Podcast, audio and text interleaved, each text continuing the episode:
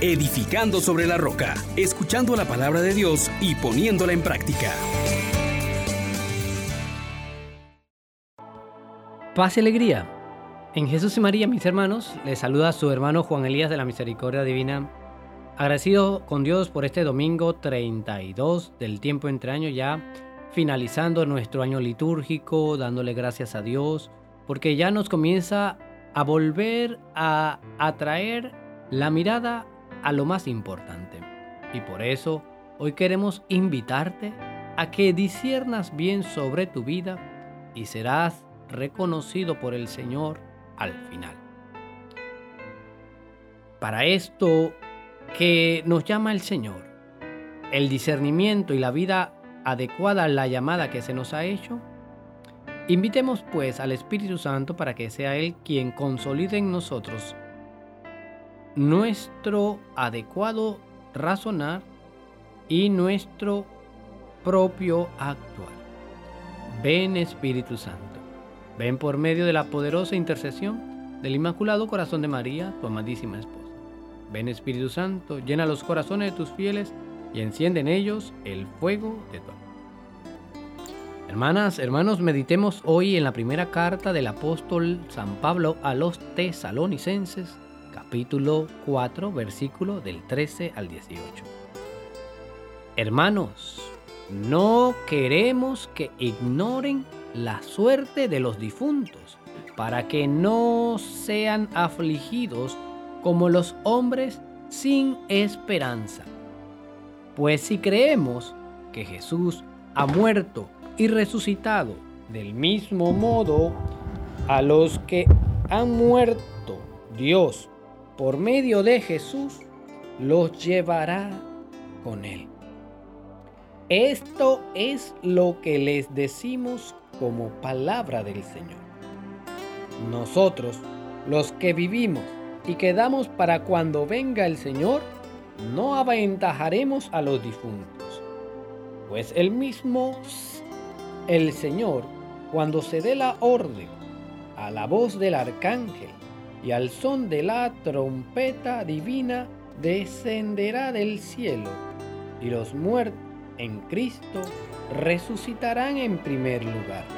Después nosotros, los que aún vivimos, seremos arrebatados con ellos en la nube al encuentro del Señor en el aire, y así estaremos siempre con el Señor. Consuélense pues mutuamente con estas palabras. Palabra te alabamos, Señor.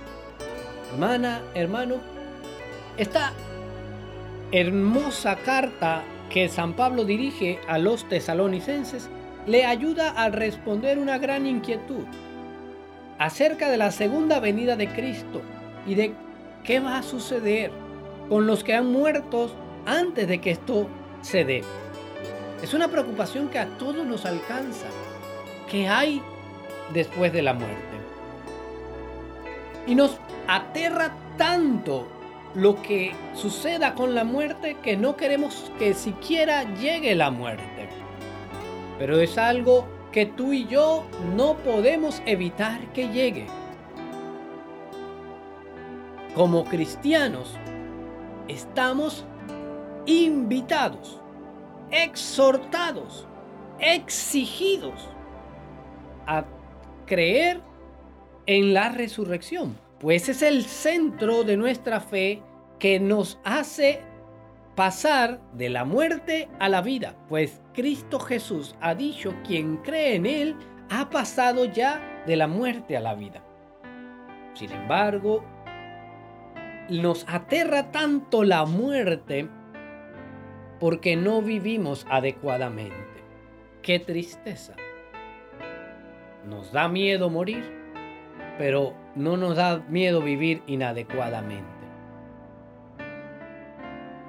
Vivir en este planeta, en este momento, en el tiempo y en el espacio, requiere que hagas acopio de la sabiduría.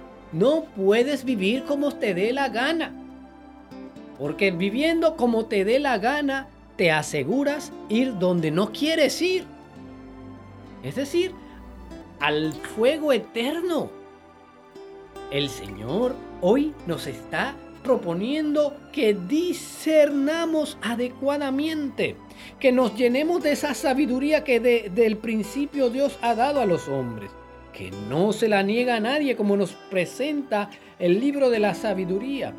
Porque los que la buscan y entendamos sabiduría, hermana, hermano, no como algo que signifique abundancia de información, sino sabiduría como el saber vivir, el disfrutar de la vida adecuadamente desde aquí hasta la eternidad. Dios te ha propuesto un encuentro. Dios te ha señalado la forma en que puedes desde ahora vivir como ciudadano del cielo. Y por eso se nos anima a madrugar buscando la sabiduría, buscando el encuentro con Dios, dejándonos llenar por el Espíritu Santo. Meditemos en lo que agrada a Dios y en lo que no. Renovémonos en nuestro interior para que así podamos disfrutar de ese manantial que sacia nuestra sed, del cual estamos sedientos. Y podemos decirle, oh Dios, por ti madrugo, mi alma está sedienta de ti. Mi carne tiene ansia de ti, como tierra reseca agostada sin agua. Qué hermoso levantarte cada día y proclamar esta estrofa del Salmo 62. Oh Dios, tú eres mi Dios, por ti madrugo. Mi alma está sedienta de ti. Mi carne tiene ansia de ti, como tierra reseca, agostada sin agua.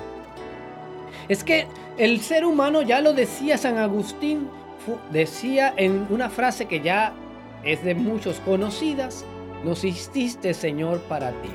Y nuestro corazón está inquieto hasta que no descanse en ti. No es por acumular cosas. No son los placeres de este mundo que se acaban los que te van a dar la felicidad, la vida en abundancia. Eso que representa nuestra plenitud y a lo que tenemos miedo cuando escuchamos la muerte, que se nos acabe la vida. Pues bien, la vida no está en este plano de lo terreno, de lo temporal, de lo que se acaba. Dios hoy te está diciendo que Él ya ha enviado a su Hijo, que ya nos ha redimido, que ya nos ha salvado. Pero va a depender de ti. Sí, de ti si haces efectiva o no la salvación. Si deseas intensamente participar de esa vida donde ya no habrá llanto ni dolor, pero ojo, que no es algo que va a llegar solamente al final como en un acto de magia, es que tú y yo tenemos que estar atentos. Allá estás avisado de que Dios viene cada vez vemos los signos de su llegada más cerca. La lucha contra el mal es cada vez más declarada. ¿Qué estás haciendo con tu vida? ¿Hasta dónde vas a permitir que la ira, que la soberbia, que la gula, que la lujuria, que la codicia, que la pereza, sean las que dominen en tu vida, que la irreligión, todo esto va a tener consecuencias. Y si no estás preparado, si no has echado suficiente aceite en tu lámpara, vas a estar en problemas porque vas a estar en oscuridad. Hoy en el Evangelio se nos hablan de estas diez vírgenes que esperaban al novio, al esposo para celebrar con él. Eh, es un banquete de bodas donde se celebra una gran fiesta, donde el novio entra a llevar la, la novia a su casa y celebrarla como esposa y luego un gran banquete. Pero tienes que estar preparado porque el banquete puede estar en cualquier momento.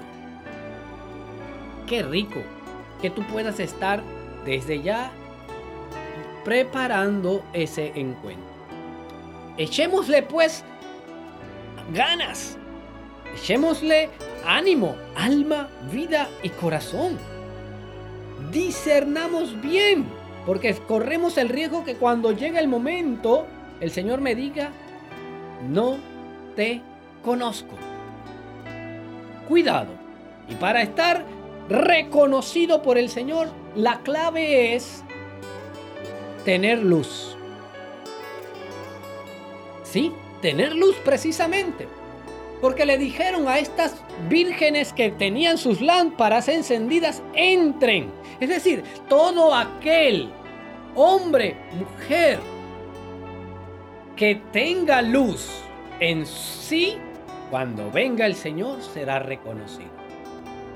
Y para que yo pueda mantenerme iluminando en un mundo donde las tinieblas y la oscuridad se hacen cada vez más fuertes, tengo que tener aceite.